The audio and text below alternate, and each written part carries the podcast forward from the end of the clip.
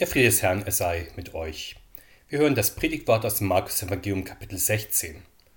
Und als der Sabbat vergangen war, kauften Maria von Magdala und Maria, die Mutter des Jakobus, und Salome wohlriechende Öle, um hinzugehen und Jesus zu salben.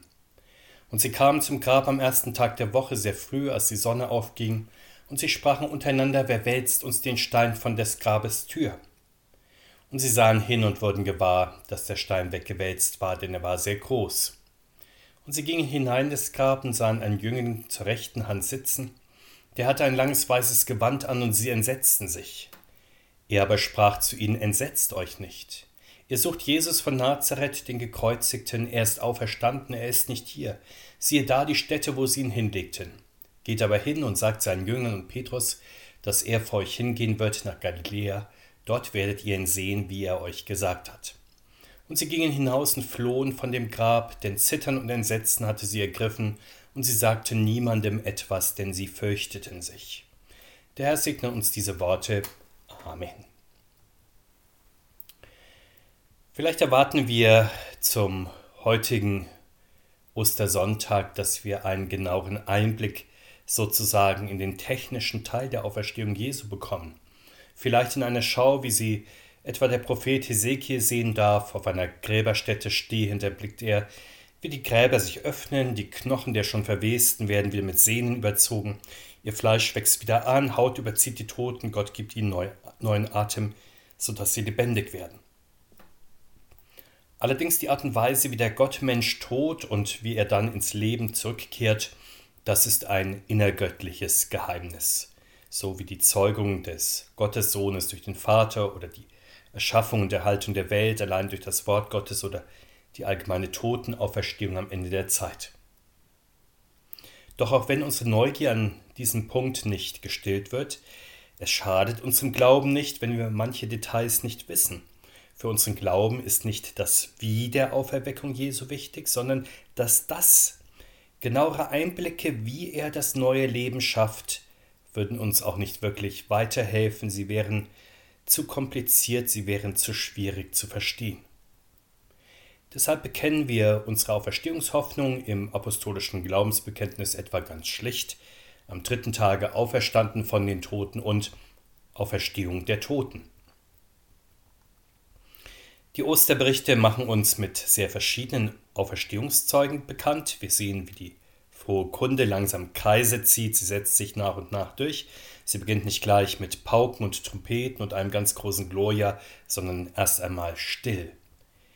Es ist wie wenn im Frühling die ersten Frühblüher ihre Köpfe langsam aus dem Erdreich stecken, man merkt es zunächst gar nicht recht, vor allem wenn noch dick Laub oder Schnee auf dem Erdreich liegen, aber das neue Leben steht schon in den Startlöchern, die Löcher sind schon einmal gebohrt. Die drei Frauen, die am Ostermorgen bei Sonnenaufgang zum Grab unterwegs sind, sie haben sich gut vorbereitet. Wir erfahren, dass sie noch am Samstagabend wohlriechende Öle kaufen, um Jesus zu salben. Auch sie stehen also in den Startlöchern. Fragen wir nach der Gemütsverfassung dieser Frauen unter dem Kreuz beim Begräbnis am Kasamstag und am Ostersonntag früh. Selbst ein ganz normaler Todesfall eines Menschen im besten Alter würde ja zu sehr großer Traurigkeit reichen. Denken wir nur an die Trauer, die uns selbst beim Abschied von lieben Menschen immer wieder an den Gräbern ergreift. Wir kennen auch die Orientierungs- und Hoffnungslosigkeit, die Menschen immer wieder überkommt, die von einem sehr nahen Angehörigen oder Freund Abschied nehmen mussten. Allerdings erstaunlicherweise erfahren wir über die Trauer dieser Frauen fast nichts. Wir können daraus zunächst dies entnehmen, die Jesus-Jünger sind angesichts des Todes nicht todtraurig wie die Menschen, die keine Hoffnung haben. Sicher, das hat auch damit zu tun, wer diese Frauen sind. Sie waren Jesus schon lange nachgefolgt, dann standen sie unter seinem Kreuz und hatten sein Sterben erlebt, dann auch seine Grablegung. Diese drei Frauen sind das, was man heute wohl starke Frauen nennen würde, allerdings nicht in der Weise, dass sie lebenstüchtig und nach den üblichen Maßstäben erfolgreich gewesen wären. Diese Frauen sind vor allem stark im Glauben oder sie werden es. Am bekanntesten ist wohl Maria von Magdala, sie hatte Jesus von bösen Geistern geheilt. Maria Johanna war die Frau eines königlichen Verwalters, sie war eine der opferfreudigen Frauen, die manches zur Gemeinschaftskasse der ersten Christen beisteuerten. Und Maria Salome war die Frau des Zebedeus und Mutter von Jakobus und Johannes, sie würde wenig später ihren ersten Sohn in einer Verfolgungswelle verlieren, die durch den König Herodes eingeleitet wurde. An diesen drei glaubensstarken Frauen sehen wir, Jesus hat ihr Leben von Grund auf erneuert. Sie haben in der Nachfolge vielfach erfahren, dass Jesus über Mächte und Gewalten herrscht. Deshalb sind sie nicht in Tränen aufgelöst. Darum ist ihr Gang zum Grab am frühen Morgen so gesammelt. Sie kennen den Morgenstern und sie stehen in den ersten Strahlen der österlichen Sonne. Allerdings das ganze Licht des Wortes Gottes ist am dunklen Ort des Grabes natürlich noch nicht aufgegangen, und daher haben sie noch so manche Frage, etwa wer ihnen den großen Stein wegwälzt, der vor die Grabkammer gerollt wurde. Wir sind damit bei der Frage, wie man die großen Probleme des Lebens am besten angeht und löst, wie bekommt man schwere Sorgensteine los, die auf einem lasten, sicher es gibt die systematisch veranlagten, die gut strukturierten Menschen, die alles gründlich durchdenken und nach Plan vorgehen und so auch oft recht erfolgreich sind. Aber kann man auf Erstehung planen? Muss man nicht konsequenterweise zu Hause bleiben, weil Auferstehung so weit über menschliche Möglichkeiten, ja schon allein weit über den menschlichen Vorstellungshorizont hinausgeht und so tun es daher ja zunächst auch die Jünger Jesu. Aber dann gibt es auch die eher intuitiven Typen, die, die die Dinge auf sich zukommen lassen, die Schritt für Schritt gehen, die sich von einer kleinen Lösung zur nächsten hangeln.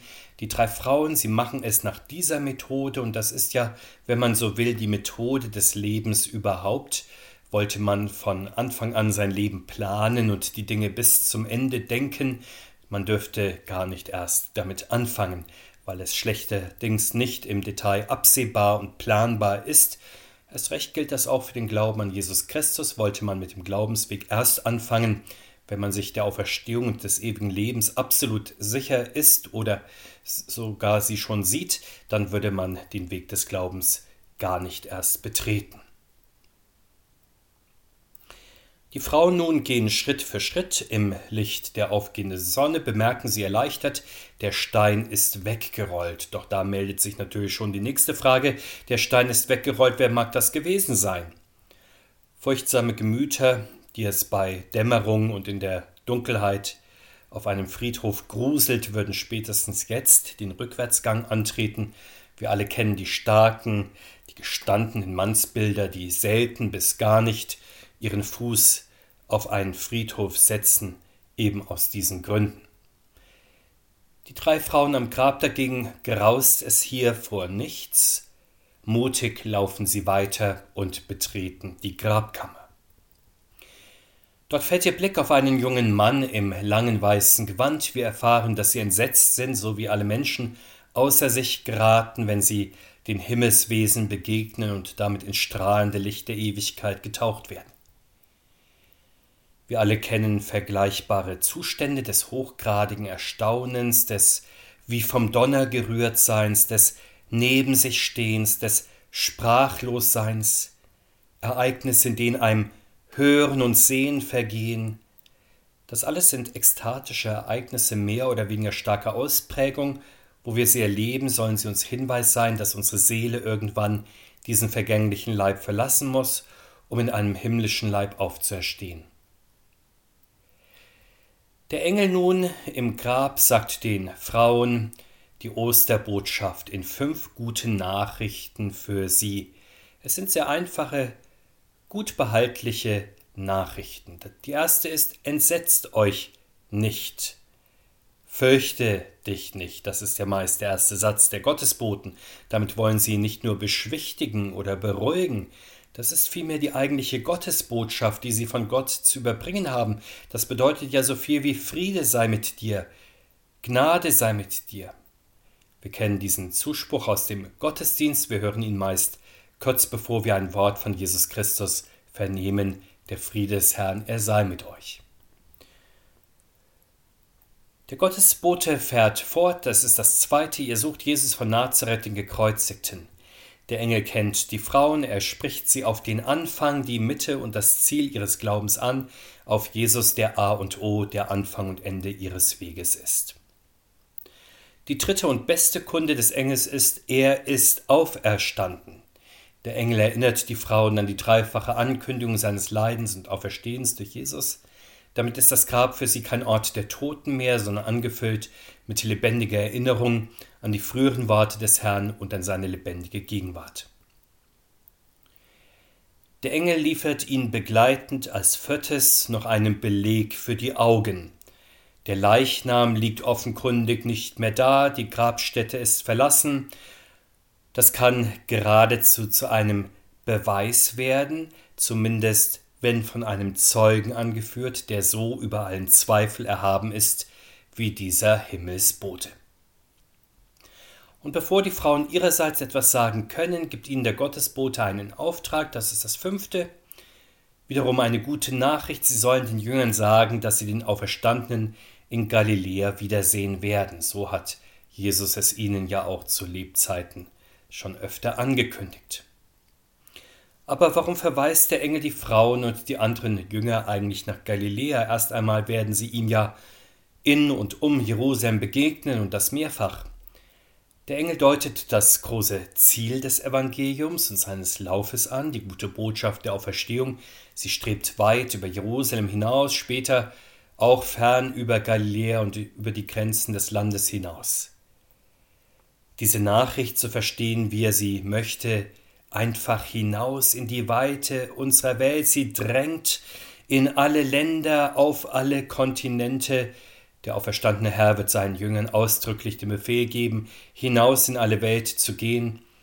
Zur Auferstehung des Herrn gehört nicht allein die Ekstase der Seinen an einem Punkt und Fleck dieser Erde, sondern auch die Sendung und auch ihr Lauf bis an die Enden der Erde. Und wie weit ist es mit Hilfe des Geistes Gottes in diesem Osterlauf auch schon gekommen, Gott sei Dank?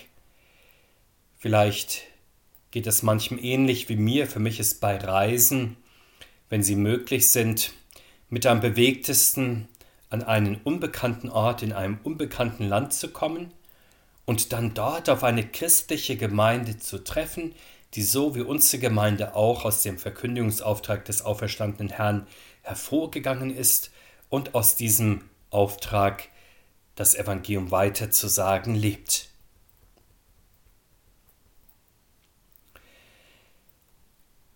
Nach dieser Begegnung und diesen verschiedenen guten Nachrichten sind die Frauen tief bewegt, ja, sie sind regelrecht aufgewühlt. In großer Eile verlassen sie das Grab, es streiten offenbar zwei Seelen in ihrer Brust, sie zittern gerade noch vor Aufregung, auch der Gedanke, wie sie ihren Auftrag erfüllen sollen, erfüllt sie mit Furcht. Erst einmal sagen sie deswegen noch niemandem etwas, aber die helle Aufregung, die sie ergriffen hat, paart sich auch schon mit großer Freude. Auch wenn also die Frauen mit Gänsehaut vom Ort der Auferstehung weglaufen, die Kunde des Engels war alles andere als vergeblich. Sie hat die Herzen der Frauen aufgebrochen und in Bewegung gesetzt, die zuvor noch im eisernen Griff des Todes waren. Es gehört zu den Geburtswehen des neuen Lebens, dass die Frauen im ersten Moment in der Tiefe erschüttert, mit Angst erfüllt und orientierungslos werden, aber die Herzen sind nun auch mit ganz erstaunlicher Energie, Erleichterung und Vorfreude angefüllt, und all das drängt danach weitergesagt zu werden. Wir alle kennen ähnliches Hin und Her gerissen sein von unterschiedlichen Ereignissen des Lebens, die uns in hohe Anspannung und Aufregung versetzen. Denken wir nur an eine Prüfung, einen Vorstellungstermin, die Geburt eines Kindes, ein berufliches Großereignis, das alle unsere Kräfte erfordert, eine schwere Erkrankung auch, Unfälle oder gesellschaftliche Großkrisen, eine Bestattung vielleicht. Das sind alle Fasern und Nerven unseres Körpers zum Zerreißen angespannt, aber dann, wenn der Höhepunkt der Spannung überschritten ist, weil das Ereignis geschafft ist oder der Fall geklärt, vielleicht sogar glücklich alles gelungen ist, dann fällt die Anspannung auf einmal von uns ab, dann ist die Erleichterung groß, ja Freude stellt sich ein. Wir wollen uns dann gerne auch vertrauten Menschen mitteilen, aber wissen vielleicht nicht unbedingt in jedem Fall auch, wie wir das am besten anstellen. Wie geht es nun weiter mit der Osterbotschaft? Die Frauen hatten ihre Gründe zuerst, nichts von ihren Erlebnissen weitersagen zu wollen. Das war ja die zutreffende Vermutung, dass die Jünger ihnen nicht glauben würden, wenn sie mit dieser Botschaft zu ihnen kämen.